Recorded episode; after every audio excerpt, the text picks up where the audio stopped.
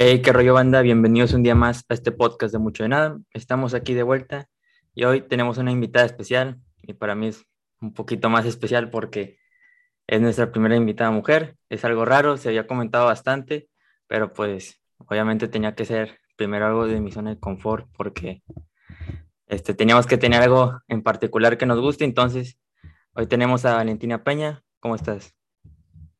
Hola, ¿qué tal? Un saludo a todos los que escuchan pues este podcast. Eh, para mí es un placer poder estar aquí hoy para conversar un poquito de Fórmula 1.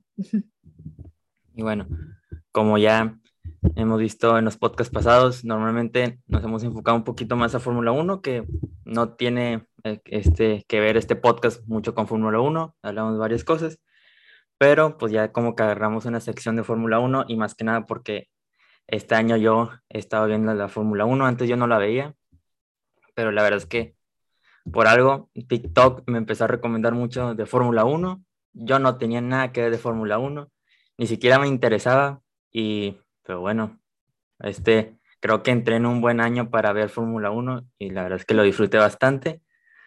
Pero bueno, y bueno, ya para empezar, este ¿tú, tú desde cuándo ves la Fórmula 1?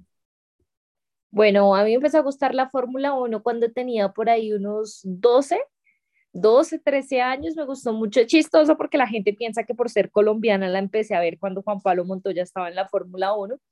Eh, lastimosamente estaba muy chiquita.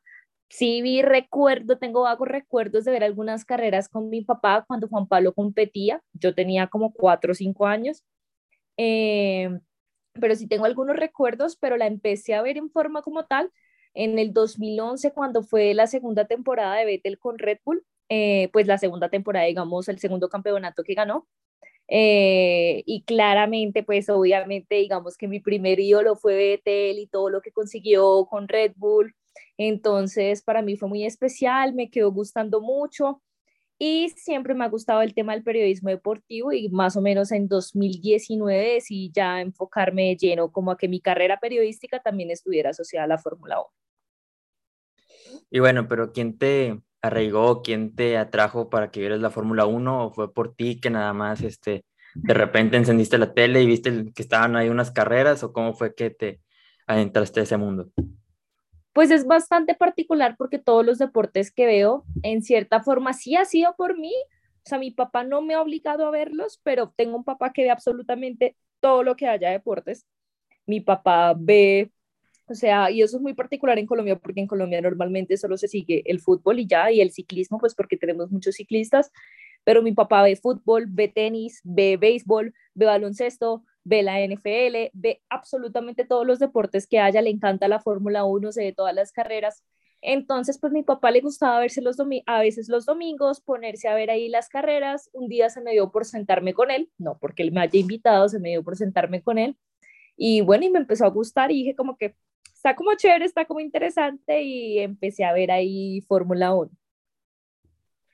Bueno, este, la verdad es que yo tengo que decir que tú y varios TikTokers fueron, como ya dije, los que me metieron un poco a este mundo, porque la verdad es que no, no entiendo mucho el algoritmo de TikTok, la verdad es que no tenía ningún sentido. Yo la verdad es que soy muy, mucho de fútbol.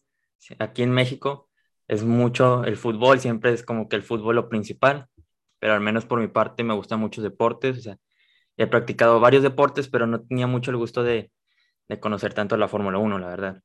Aparte que este año, eh, un amigo, que como dice Alex, ya no es mi amigo, es mi hermano, me también me introdujo un poco al, a este mundo de, de Fórmula 1 y pues yo me empecé así en TikTok que me estaban ahí recomendando y que ponían este como las, las racings y cómo terminaran las carreras.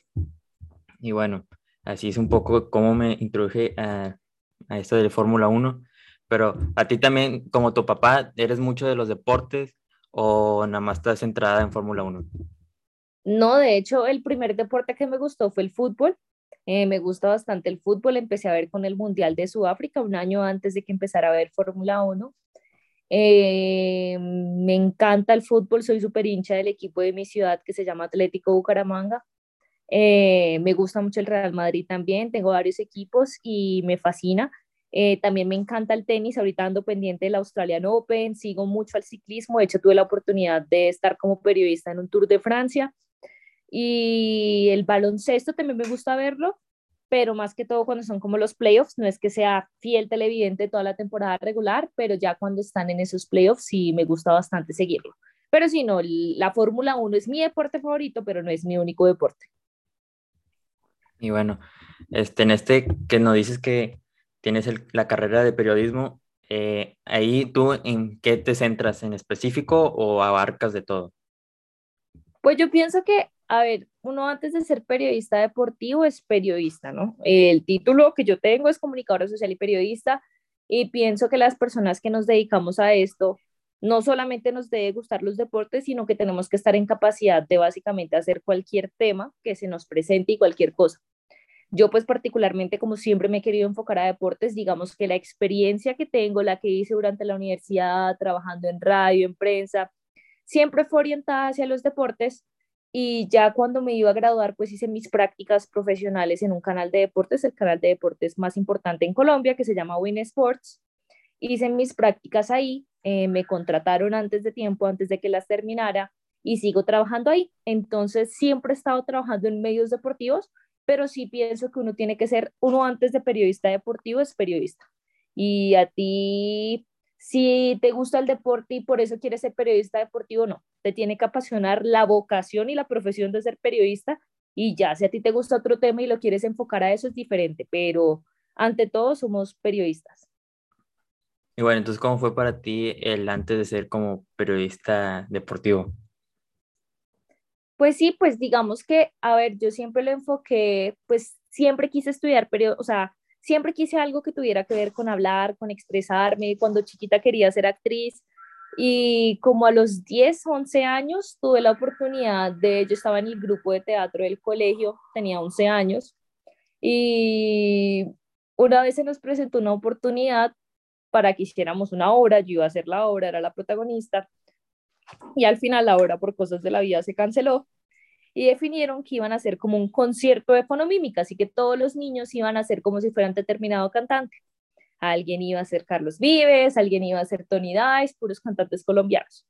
Y Valentina quiere ser la presentadora y yo, bueno, pues sí, yo, yo me le mío, a mí no me da, nunca me dio pena estar frente a las cámaras, hablar frente a la gente.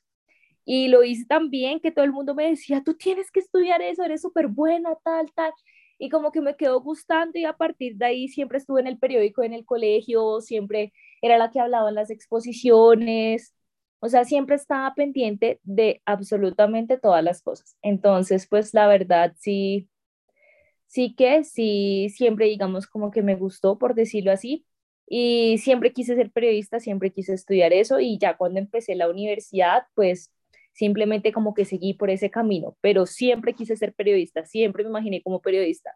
No fui de esas personas que quiso ser médica, eh, modelo, bombera, etcétera, no, siempre quise ser periodista. Y bueno, aquí tus padres te apoyaron en esa decisión o, o te decían de que no, ahí nos paga bien o X o Y. La verdad es que aquí en México en realidad es que no se paga tan bien el periodismo, a menos que seas muy, muy importante pero no es como que la carrera que todo padre quisiera, que tuviera alguien. Entonces, por eso, por eso la pregunta, ¿ahí te apoyaron mucho o fue por tu cuenta nada más o cómo fue eso? Sí, no, en Colombia es exactamente igual que en México en ese sentido. Pienso que, digamos, como que es en cierta forma como la idea que hay de que el periodismo no paga o es una carrera para las personas que no les gustan las matemáticas y que no saben qué estudiar, entonces pues que se meta a estudiar periodismo o las niñas que solamente quieren presentar o quieren ser modelos, entonces estudian periodismo y comunicación social, ese es como el estereotipo que hay en Colombia. Eh, yo particularmente siempre fui muy buena estudiante, siempre fui la mejor de mi clase, eh, estudié en mi universidad becada, ahorita me acabé de graduar con el mejor examen del país en mi carrera y siempre he sido muy aplicada y precisamente por eso mucha gente me decía que no estudiara comunicación social, que cómo iba a estudiar eso, que es una carrera para gente que no era inteligente, que yo era muy inteligente, que tenía que estudiar medicina o una ingeniería. Y mi mayor apoyo fueron mis papás. Mis papás siempre fueron los que me empujaron a que estudiara esto porque siempre vieron como ese potencial en mí. Mi mamá siempre dijo, tú tienes ese potencial, mira tú cómo eres, si es lo que te apasiona, tienes que hacer lo que te apasiona, nosotros te apoyamos. O sea, a diferencia de muchas personas que los papás no los apoyan, afortunadamente a mí me apoyaron muchísimo y siempre me motivaron a pesar como de los comentarios que hacía la gente a que estudiara periodismo y, y me guiara como por eso y siguiera como esa pasión que yo tenía. Entonces, la verdad, sí, sí ha nacido un apoyo bastante grande. Bueno, yo tengo que una duda sobre el periodismo que ¿Tú en quién te enfocabas? ¿Te enfocabas en redes sociales? ¿Estabas en la televisión o en la radio o en el periódico? ¿O dónde es donde ah, empezaste tú? Pues básicamente empecé haciendo de todo. Eh, digamos que, a ver, estuve en el periódico del colegio y eso en la universidad. Mi primer trabajo fue en una emisora de radio eh, con un narrador de fútbol muy conocido aquí en Colombia. Yo estoy en Bucaramanga, pero ahorita vivo, pues Bucaramanga, que es mi ciudad, ahorita vivo en Bogotá, que es la capital y tuve la oportunidad de trabajar en esa emisora de radio en mi ciudad y hablábamos básicamente del equipo de la ciudad, que es el Atlético Bucaramanga. Entonces yo iba a, las, a los entrenamientos de los equipos, iba a cada partido, entrevistaba a los jugadores después del partido, eh, estaba presente en las transmisiones de los partidos, comentaba, hacía apuntes. Entonces esa primera experiencia que tuve fue radial.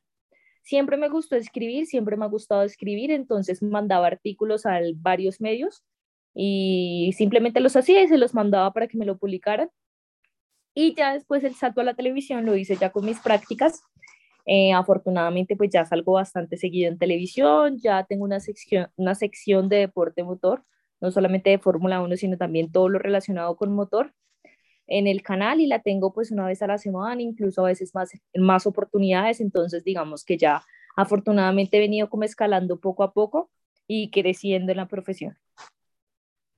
Y bueno, para muchos que es lo más importante, ¿cómo es que decidiste entrar al mundo de TikTok o por qué quisiste entrar a TikTok?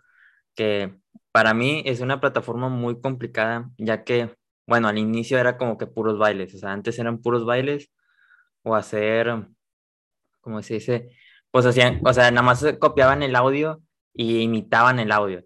Entonces, de repente TikTok hay un chorro de contenido, ahora ya puedes encontrar de todo, pero ese mismo para mí es un problema ya que como hay de todos, hay diferente tipo de personas y diferente tipo de opiniones. ¿Tú por qué decidiste y algún momento tuviste como que miedo a las críticas o algo así? Afortunadamente los comentarios de las personas como que nunca me han afectado, por decirlo así. Creo que parte de mi vocación, digamos, como periodista es que poco me importa lo que las personas piensan, o sea, como que siempre he sido muy, siempre he tenido como la personalidad de ser yo misma, nunca me ha dado pena. Entonces, pues TikTok fue muy chistoso porque yo pensaba exactamente lo mismo que tú, que era una aplicación únicamente de gente haciendo bailes, de gente haciendo cosas que pues a mí me parecían bobas, por decirlo así. Y toda la pandemia me rehusé a bajar TikTok y nunca tuve TikTok hasta el día que subí mi primer video. O sea, eso es algo curioso porque la mayoría de personas ya medio sabe cómo funciona la aplicación, ya he visto videos de gente que sube en la aplicación y a partir de eso seguían, no. Yo el día que creé TikTok fue el día que subí mi primer video y a la de Dios. Y lo creé fue porque un compañero mío del canal, que de hecho ahorita se fue a ir a México, ojalá pronto lo puedan ver en Fox o en Televisa, es un presentador pues muy bueno, la verdad. Eh, él se llama Manuel, Manuel Barrera, y él me decía China, acá en Colombia pues nos hablamos mucho de China, China. Me decía, China, usted debería crearse un TikTok de Fórmula 1 y yo, este man de qué habla, o sea, ¿cómo así que un TikTok de Fórmula 1? O sea, y no que crees un TikTok de Fórmula 1, pues usted sabe bastante del tema, o sea, usted es demasiado, o sea, usted sabe mucho, mucho, mucho del tema usted le gusta bastante, se ve todas las carreras, investiga, ¿por qué no se hace un TikTok de eso? Mire que yo acá sigo unas viejas que hacen videos en TikTok y unos manes, mire a estos tipos que son en videos, mire todos los seguidores que tienen, ¿por qué no lo hace tal, tal? Y como que me insistió con el tema y no sé por qué con alguna, pues haz de cuenta que él me lo dijo un miércoles y por alguna razón como que a mí me quedó calando, como que yo dije, ah, ¿será que sí lo hago, no lo hago, tal? Y dije, bueno, y ese domingo, ese fin de semana era Monza. Y ese domingo fue el famoso accidente de Hamilton y de Max, que el coche de Max pasó por encima de Hamilton y dije, bueno, pues no está mal hacer un TikTok de eso, ¿no? Entonces como que dije, no, pues voy a crear TikTok, pues voy a, voy a hacerle caso a Manuel. Busqué cómo creé la aplicación, eh, pues bajé la aplicación y como que le pregunté a mi hermano, llamé a preguntarle, mi hermano tiene 17 años, llamé a preguntarle, eh, bueno, ni siquiera 17, 16, le llamé a preguntarle, oye, ¿esto cómo se utiliza? La gente sube videos como con qué música o qué, o sea, yo como si fuera una, perdón la expresión, no quiero que suene feo, pero como una abuelita cogiendo por primera vez una red social, así me sentí cuando empecé en TikTok, o sea, no sabía absolutamente nada de cómo funcionaba. Y yo, o sea, te lo digo todo con que ahorita yo un video de 35 segundos lo puedo grabar en 10 minutos, no me demoró mucho. Antes, un video de 35 segundos me demoraba 3 horas grabándolo y editándolo porque era una motra, o sea, yo no sabía absolutamente nada. Pero a mí me quedó una idea y yo cuando cojo un hábito, yo soy una persona muy perseverante, eso es algo como que pienso que es de mis mayores virtudes y cuando yo me propongo algo, hasta que no lo consiga, lo logro. O sea, yo intento, intento, intento. Y ese es el problema de muchas personas, que les falta consistencia. Muchos creadores de contenido que tal vez empiezan, suben unos cuantos videos y dejan de subir. Eh, yo no, yo dije, voy a empezar a subir. Y subí un video, lo vieron algunas personas, luego subí otro ese día, dije, bueno, voy a subir otro. Y empecé así, subía como un video diario, a veces había días que no subía. Como que el primer mes fue así, o sea, lo, sí lo hacía seguido, subía por lo menos cinco videos a la semana, pero no se compara con la frecuencia que tengo ahorita, que son mínimo tres videos diarios, ¿sí? Eh, ya es muy diferente. Y empecé poco a poco, me quedó sonando esa idea. Al principio tú comparas, si tú buscas en mi TikTok, ves mis primeros videos, no se comparan nada con los que son ahorita. Eh, claramente pues aprendido mucho con la aplicación. Al principio le ponía cualquier música, eh, no los cortaba bien, me demoraba mucho hablando, no sé, como que era muy diferente y ya poco a poco le fui cogiendo como mi estilo, como encontrando ese sello. Y pues así fue que llegué a TikTok por un comentario, un compañero mío del canal, por alguna razón me quedó sonando y, y pues bueno, ya ahorita el crecimiento que he presentado en los últimos meses es impresionante, o sea, estamos hablando de que yo el 29 de noviembre tenía menos de 10 mil seguidores y ya voy a cumplir los 50 mil. Entonces, ha sido un crecimiento, la verdad, fenomenal. Y he descubierto como una nueva vocación y es que el periodismo no solamente se hace a través de televisión, a través de prensa, a través de radio, sino también a través de redes sociales como TikTok. Y creo que ese es como el sello que me diferencia tal vez de otros TikTokers, ¿sí? Muchos son personas que sí, que le gustan la Fórmula 1, pero yo tengo como ese sello diferencial y eso no me hace ni menos ni más, sino que es mi estilo y mi estilo es que sea un poquito periodístico porque yo soy periodista, soy presentadora, soy periodista, reportera y que tenga ese sello me parece que es algo que me diferencia un poco y que tal vez no se encuentra tanto en la plataforma. Y bueno, ese estilo, ¿tú lo obtuviste un poco, o sea, nada más así de la nada o de periodistas tenías una imagen que dices, oh, yo quiero ser como este periodista que al final agarraste un poco de su base, pero tú como solamente es un poco pues, de tu personalidad y has creado este, no sé si llamarlo personaje, pero sí un poco de la personalidad que sale en la cámara. No sé si ha salido o de repente así porque de la nada, o sea, tú dijiste voy a grabar ahorita y lo subo y como salga. Literal fue así, o sea, la primera vez que grabé fue como voy a grabar y al principio lo hacía muy postizo, pues porque uno está acostumbrado como tipo presentación, ¿sí? Eh, incluso aún pues escucha, se nota que soy periodista, parece que estuviera presentando algo, pero antes era mucho más postizo, por decirlo así, porque como que no sabía cómo hacer, pensaba muy bien en cómo iba a mover mis manos, como que era, como que trataba de calcularlo, pero como que no me hallaba, o sea, yo digamos que al principio no dije mi estilo va a ser tal, no, el estilo en TikTok, por lo menos particular en TikTok, fue algo que fui encontrando con el tiempo. Poco a poco fue como, bueno, me voy soltando un poquito más, voy a tratar de hablar más rápido. Al principio hacía videos muy largos, luego dije, no, TikTok es una aplicación de videos cortos, tengo que resumir más la información porque si no nadie va a ver mis videos. Y ese es el problema, que los periodistas tendemos a hablar mucho. Entonces, poco a poco fui como encontrando ese estilo. Ya en el periodismo, pues claramente como periodista tengo muchos referentes, eh, muchos periodistas pues colombianos y otras partes, pero para el estilo que tengo en TikTok en particular, no, como que no me referencié en alguien específico que hacía videos sobre determinado tema, sino que poco a poco fui como encontrando mi estilo. Y bueno, este, algo que yo admiro mucho y más de los TikTokers que hablan de Fórmula 1 es que cada quien agarra como que, o sea, TikTok y Fórmula 1 es un nicho muy pequeño, o sea, como que casi nadie estaba hablando de eso. Y ahora de repente, no hay tantos, pero ahora sí hay como que unos cuantos. Si te miento, no, me, no tengo los nombres ahorita, pero si tengo, si sigo como unas cinco o seis cuentas, pero cada quien tiene su estilo. Y aparte, cada quien tiene como su propia, vamos a llamarlo, serie. Porque por decir, hay uno que tiene, eh, hace la imitación, hace una imitación de Botas contra Checo. Estaba muy padre. También está este Alex Escalera, que le mando un saludo. Ya pasó por aquí. Este, también tiene su serie, que es la de las, lo que pasó en las entrevistas. Tú tienes este, que es de, si no estoy mal, aprende con la chica de la F1 y, y pues bueno, aprendes un poco más sobre la Fórmula 1, que es, que es rebufo y no sé tantas cosas más.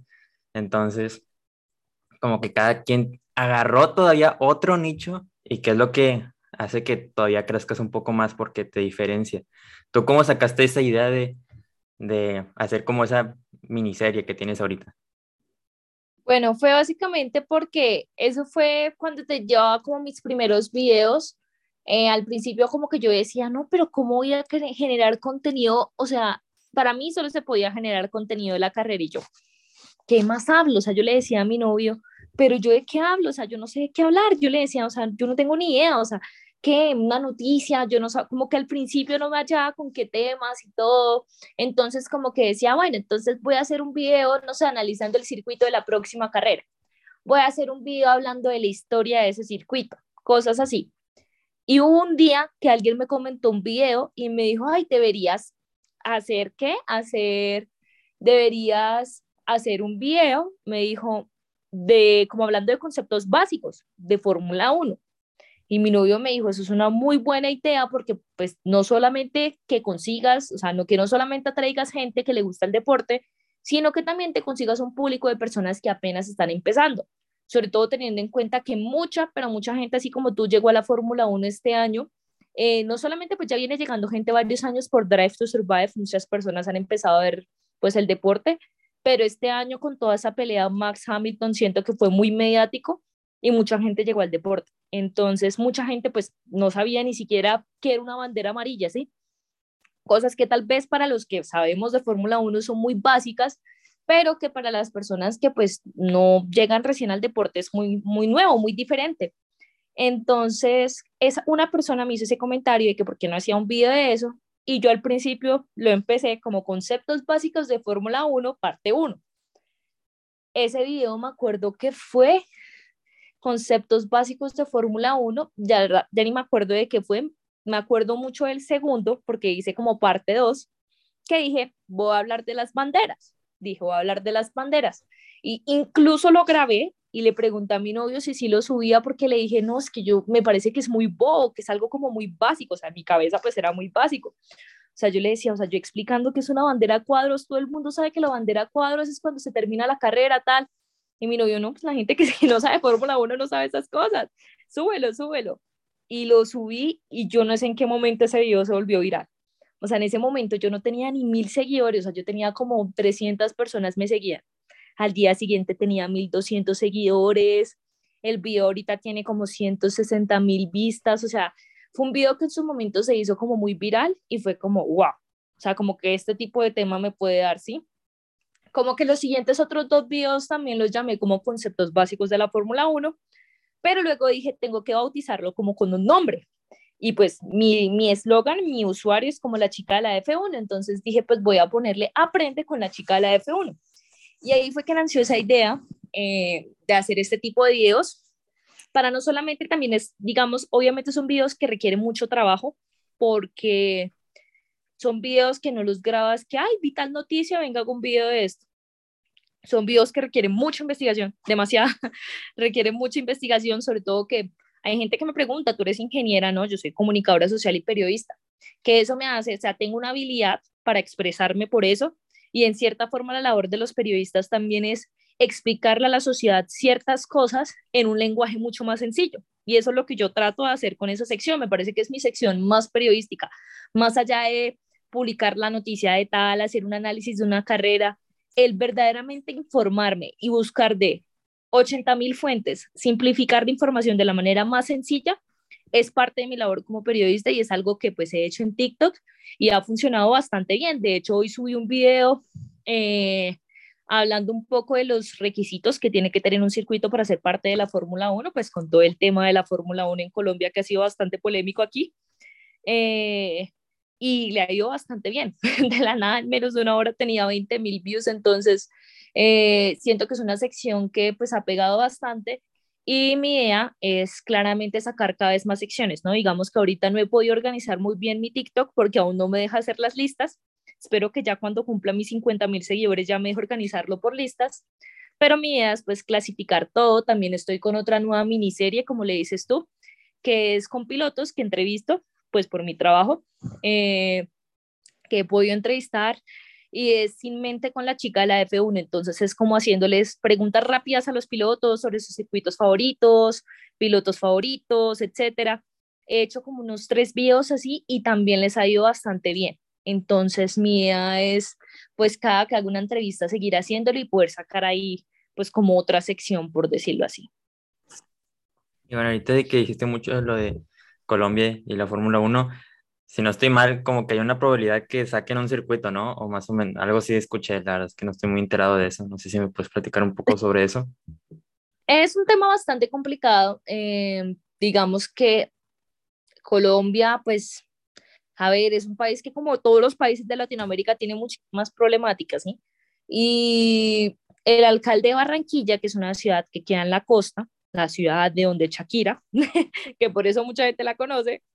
en Barranquilla se baila así, sí, esa parte de la canción es Barranquilla.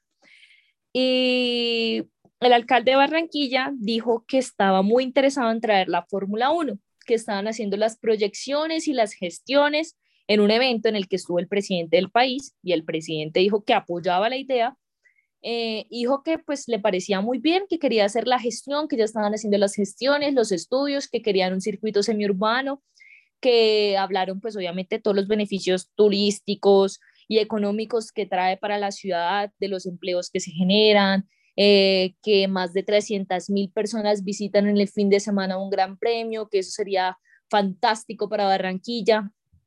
Y todo es muy bonito, suena muy bonito. No fanático de la Fórmula 1, uy, bacanísimo la Fórmula 1 en Colombia. Yo pues nunca he ido a una carrera, me muero por ir a una carrera, pero pues no he tenido la posibilidad porque en Colombia pues no hay circuito.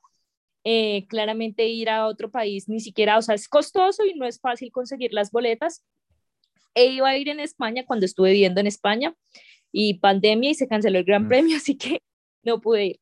Eh, pero hay muchas dudas que generan, digamos, polémica, y es que en Colombia hay elecciones presidenciales en cuatro meses. ¿Por qué el anuncio precisamente ahorita, cuando falta tan poco para las elecciones? Aparte que el anuncio lo hace pues un alcalde que está muy vinculado con uno de los candidatos a las elecciones, es como la mano derecha en esa ciudad porque el candidato es de esa ciudad. Entonces, que haga él el anuncio y aparte lo hace el alcalde, porque lo que dicen muchas personas, claro, obviamente tendría quienes Ah, tendría que haber mucha inversión privada, porque eso no es que lo vaya a pagar todo el gobierno. Hay, tiene que haber mucha inversión de privados, pero que el anuncio lo haga el alcalde y no lo haga un empresario que quiere traer la Fórmula 1 a Barranquilla, Colombia, pues obviamente genera dudas de las personas porque claramente también se estarían utilizando algunos recursos estatales, no sería 100% financiado por fondos privados y la ciudad, pues la ciudad y el país tiene bastantes problemas como para ponerse a dedicar una buena suma de dinero pues para construir un circuito, porque es que eso es la otra cosa. Lo quieren hacer en Barranquilla y en Barranquilla no hay ningún circuito. Y precisamente de eso hablaba en el video hoy. Hay muchos requisitos con los que deben cumplir los circuitos y el hacer un circuito que cumpla con esos requisitos es supremamente costoso, aparte de la cuota o quórum que se tiene que pagar a la Fórmula 1 para poder albergar un gran premio. Entonces, a mí en la verdad me parece un proyecto bastante inviable. Me encantaría, sería la primera persona, o sea, sería demasiado feliz de que se pudiera hacer la Fórmula 1 en Colombia, pero en mi opinión tendría que ser financiado únicamente por privados, porque pues no se justifica que el gobierno gaste plata ahorita en eso. Eh, pienso que lo están haciendo es como propaganda política, la verdad, y creo que Colombia aún no tiene como, o por lo menos, sí, no está, no está de mal soñar, querer albergarlo, me parece muy chévere, pero ahorita en estos momentos es un poquito utópico, es un poco inviable.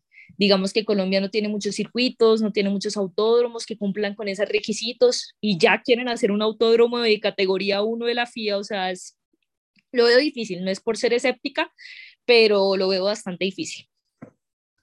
Bueno, puedo ver ahorita que no, no es tan diferente Colombia con México, la verdad, porque ahorita pasa algo parecido aquí, es más, aquí en, mi, en mi estado, en Nuevo León, pero no es de Fórmula 1, es de fútbol, pero es algo parecido. Aquí hay un equipo de fútbol que, pues la verdad es que ha agarrado mucha fuerza estos últimos años, se, se llama hasta el equipo de la década, le fue bastante bien, pero la verdad es que tienen un pésimo estadio, o sea, no es el mejor estadio que hay para visitar, pero. La cosa es que pasa algo parecido, este, el actual gobernador que, que está, porque fue hace poco, pues tuvo la propuesta de poner que iba, iba a tener un nuevo estadio. Y pues aparte, pues el gobernador es aficionado de ese equipo, pues no, dudábamos que iba a pasar. Lo que pasa es que aquí lo raro es que iba a pasar que si metían dinero del gobierno, pues todo, ¿por qué vas a usar impuestos y cosas así? Para, para un estadio, o sea, para algo que ni siquiera lo, lo podemos usar todos.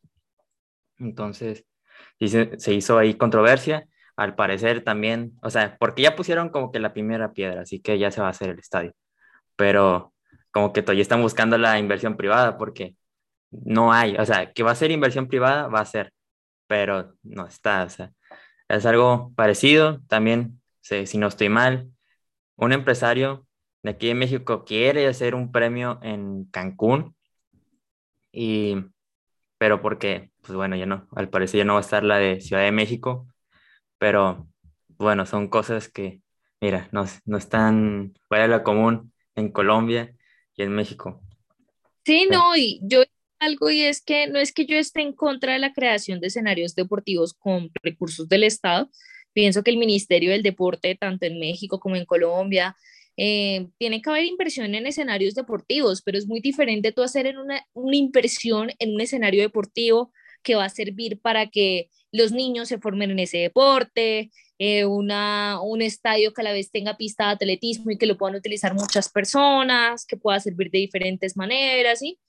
Eso está muy bien, está bien que le inviertan, digamos, en esa infraestructura, pero es muy diferente tú querer hacer un autódromo para incentivar el automovilismo o el cartismo en el país a literal querer hacer un autódromo cuando pues ni siquiera hay los autódromos básicos para que los niños puedan hacer, digamos, buen ejercicio de cartismo y querer ya hacer uno de Fórmula 1 categoría 1 cuando a duras penas tocan si está en buen estado, cuando un autódromo que se iba a hacer en Medellín terminó siendo un elefante blanco, o sea, terminó siendo al parecer corrupción porque nunca se hizo. Entonces son cosas que uno dice, pues, bueno, primero lo primero y luego lo siguiente. Sí, bueno, o sea, yo también estoy de acuerdo que se tiene que invertir en, en el deporte y más en México que, bueno, hace, el año pasado fueron, bueno, sí, el año pasado fueron las Olimpiadas y pues bueno, le fue muy mal a México, o sea, tienes una población de 134 millones y no trajiste tantas medallas, ni siquiera medallas, porque dejemos de hablar de oros, porque creo que ni hubo, si no estoy mal, pero en esos casos, en esas cosas sí tendrían que invertirlo un poco más, pero global, no como tú dices que nada más como el auto ahí a los autos o nada más a una cancha de fútbol. O sea, tiene que ser algo global que pueda ayudar a que jóvenes puedan ser unos buenos deportistas y tener a buenos representantes para los Juegos Olímpicos. O sea, ahí sí estoy totalmente de acuerdo. Pero bueno, en mi caso, en este estadio, que aparte ni le voy al equipo, o sea, tal vez también es culpa de eso. Pero es, el equipo rival, así que. Y ya nos van a emparejar de estadio. Este, yo le voy a Rayados y Tigres ah, es Allá hay rival. Enrayados y colombianos. Sí, sí, sí. No, Dorlan Pavón, leyenda de aquí. Este, no, la verdad es que sí. Pues, han contratado varios colombianos, así, y normalmente han sido buenos. Estefan Medina, ahorita. Estefan Medina, está con la selección, sí.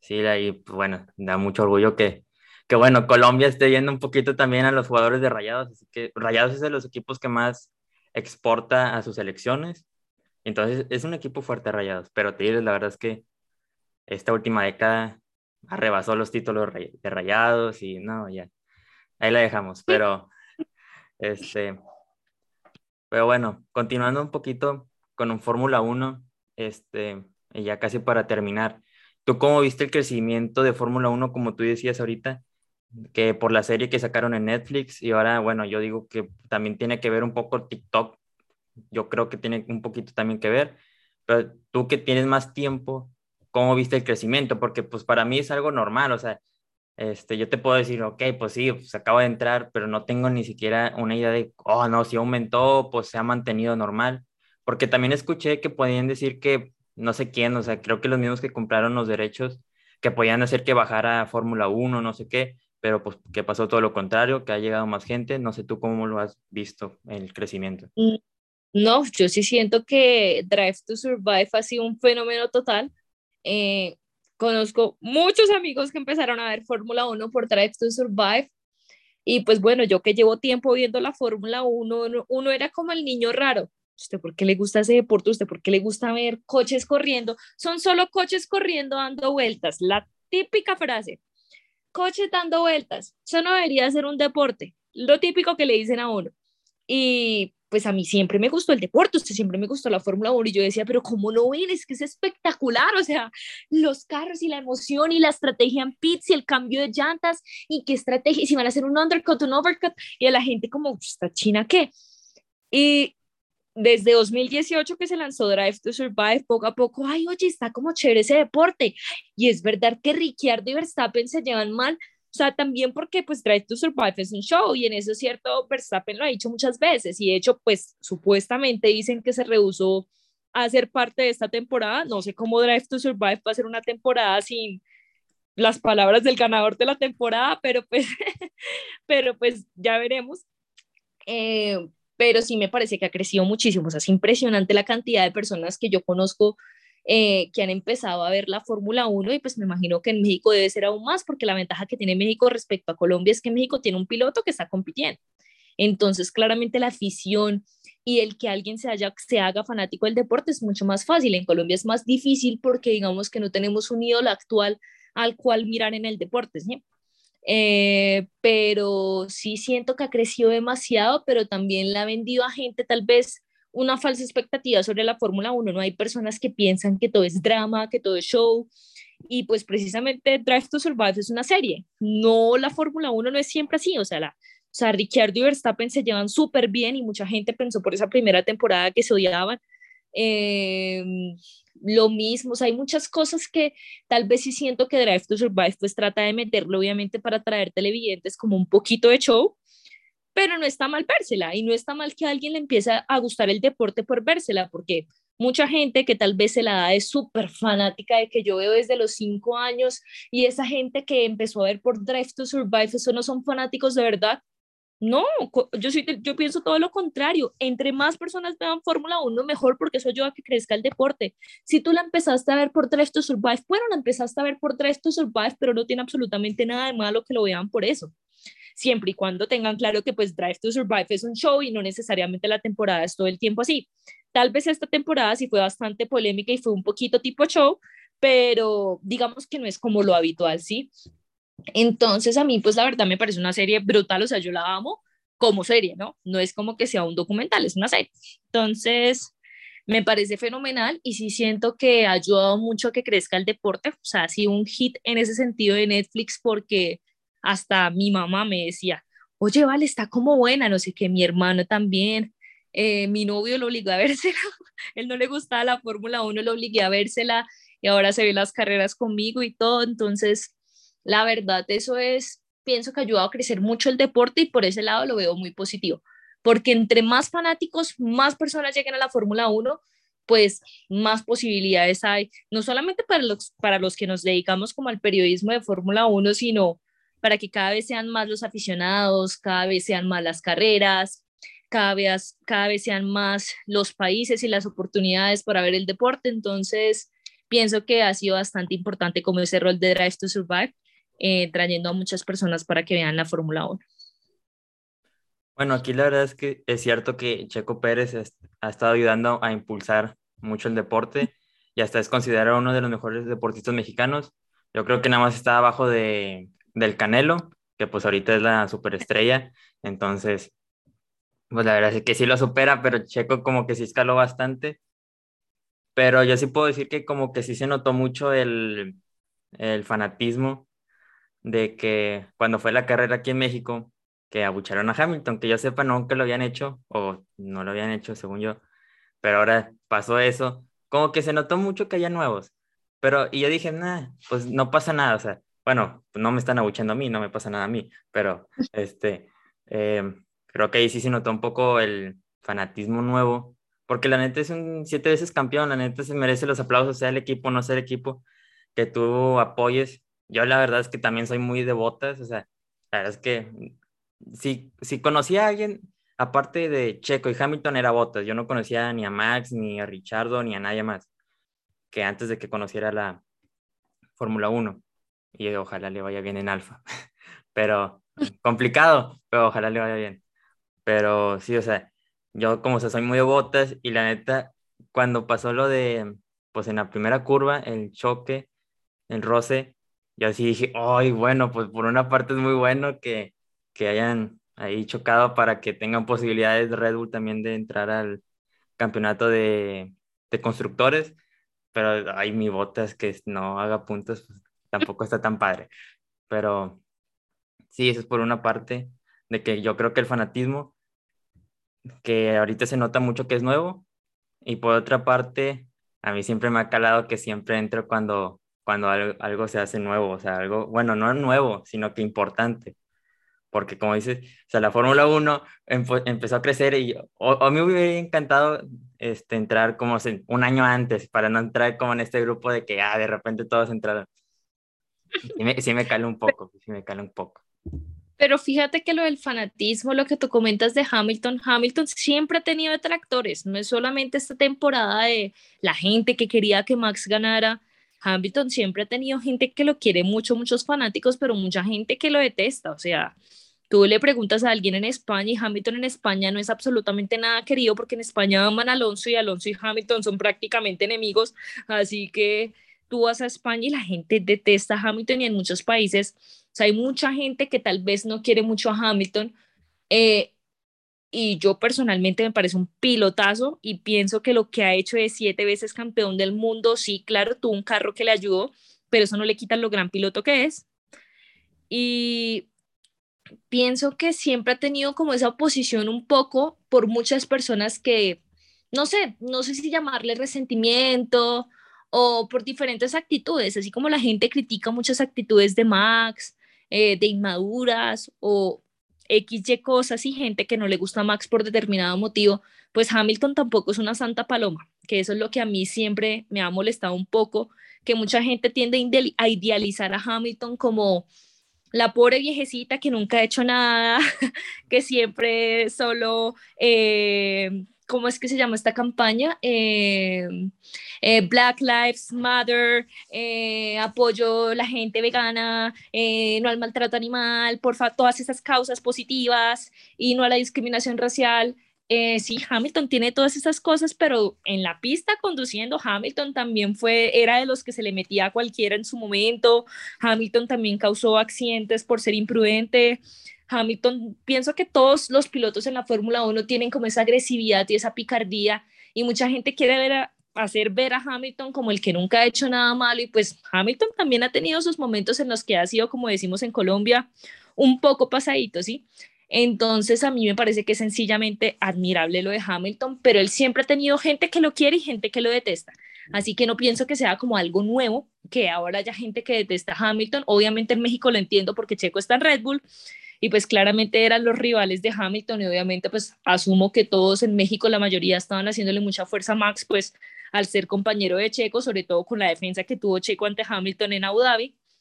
Y pero pienso que lo de Hamilton ha sido de siempre, o sea, así como mucha gente lo ha querido, también mucha gente lo ha detestado. Entonces pienso que no es algo nuevo, que tal vez esta temporada se dio mucho por el tema de Max, pero Hamilton siempre ha tenido detractores y siempre ha tenido gente que quiere verlo abajo. No, pues sí, como dices tú, eh, allá tal vez en España, pues es Alonso, pues no. Aquí lo mismo, pues ahorita estaba contra Checo, o sea, era rival directo, pues no. Y, sí lo entiendo, la verdad es que sí lo entiendo. Pero bueno, es que aquí también la gente de México es muy, más pesada, más pesada. Entonces, por eso yo, yo sé cuando pasan cosas y bueno.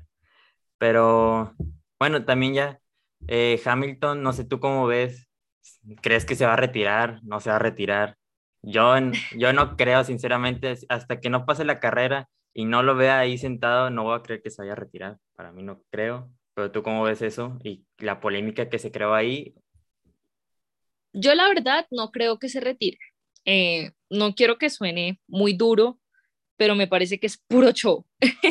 no quiero que suene feo, pero es tema de que se retira, él no ha dicho absolutamente nada y que Toto Wolf especula y dice que no sabe si va a continuar, pero Mercedes publica una foto de él en Twitter y luego Toto vuelve a decir que no, que aún no tienen certeza, que espera que por favor nunca se retire, que espera que no haya visto a Hamilton por última vez. Me parece bastante dramático, la verdad. Eh, todos somos conscientes que pues el campeonato acabó en unas circunstancias pues bastante polémicas, eso no hay forma de negarlo.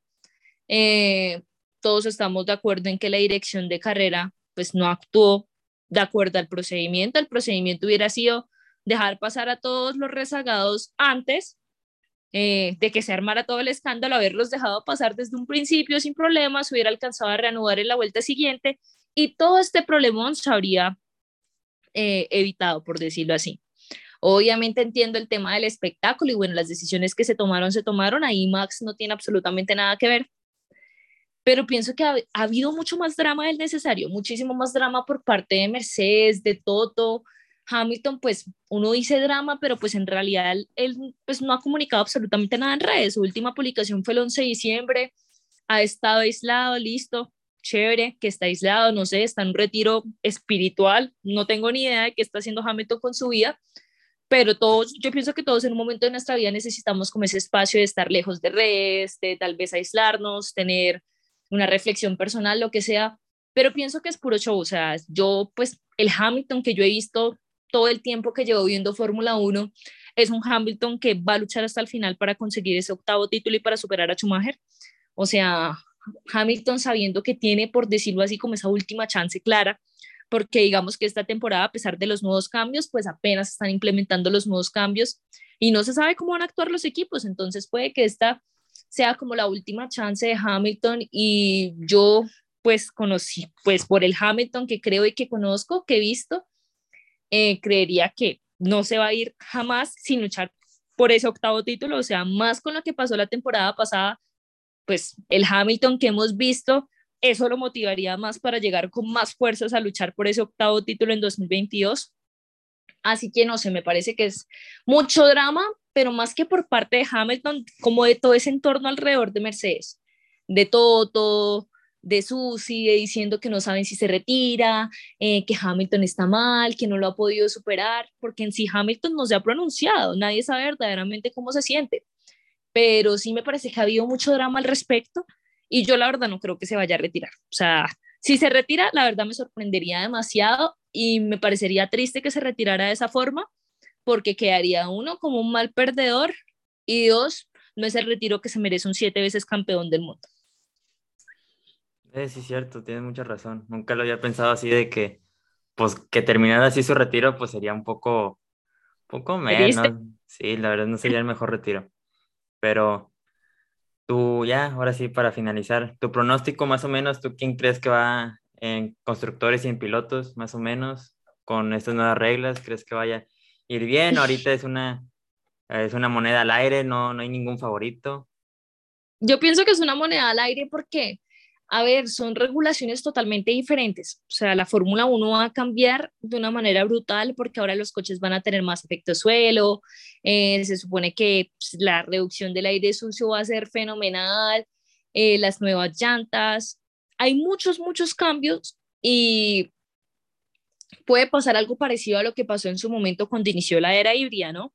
Tal vez en 2013 muy pocas personas la apostaban a que en 2014 Mercedes iba a ser tan dominante y pues sí lo fue.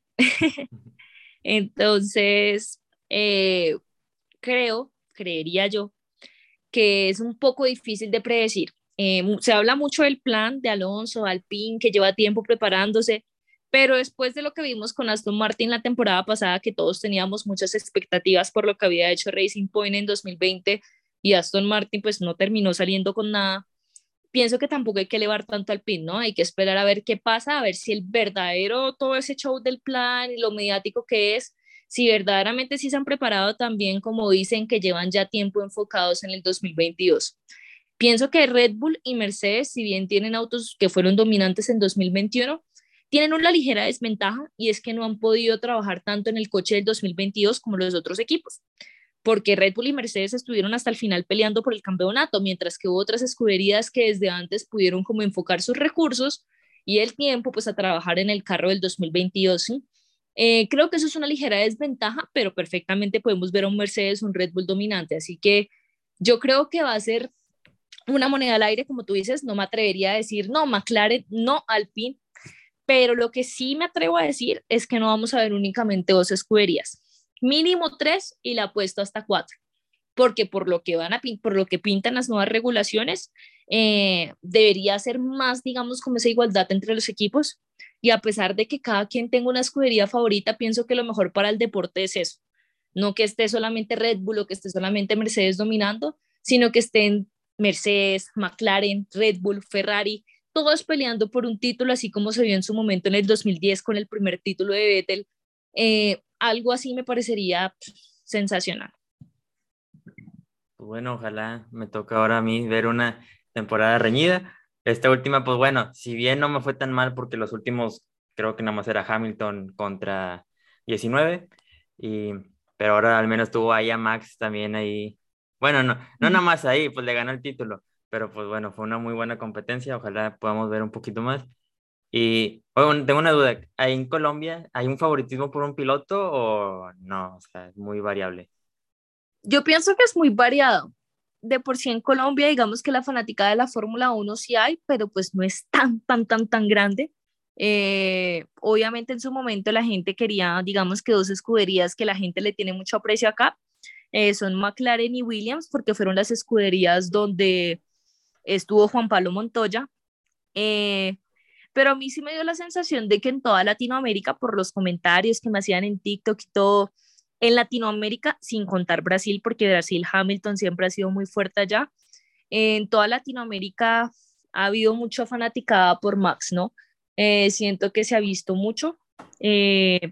compañeros míos del trabajo iban por Max, la mayoría de personas que conozco apoyaban a Max, pero también conozco algunas que apoyaban a Hamilton, así que siento que tal vez no es tan marcado como en México o en otros países, pero sí hay un poquito más de fanatismo hacia Max, creería yo. Pues bueno, muchas gracias por pasarte aquí un rato, gracias por platicar, estuvo muy interesante la conversación. Este, ¿dónde te podemos seguir? Bueno, me pueden seguir en TikTok como arroba la chica de la F1 en TikTok en Twitter aparezco como Valentina Pena 98 y en Instagram aparezco como Valentina Pena, raya piso, guion bajo, no sé cómo le digan en México, pero en Colombia le decimos raya piso, así que así me pueden encontrar en mis redes. Pues bueno, banda, espero que les haya gustado como que esta nueva sección. Ya, ya lo habrán notado, ya habrá más invitados, ya lo he dicho aquí oficialmente, así que espero que les guste esta nueva idea no nada más estar con mi amigo Carlos, que como ustedes saben era una excusa nada más para platicar, pero bueno, también ojalá este proyecto crezca, que tiene poco, pero pues bueno, le tenemos mucha fe. Y bueno, esto ha sido todo por hoy. Muchísimas gracias a todos. Nos vemos.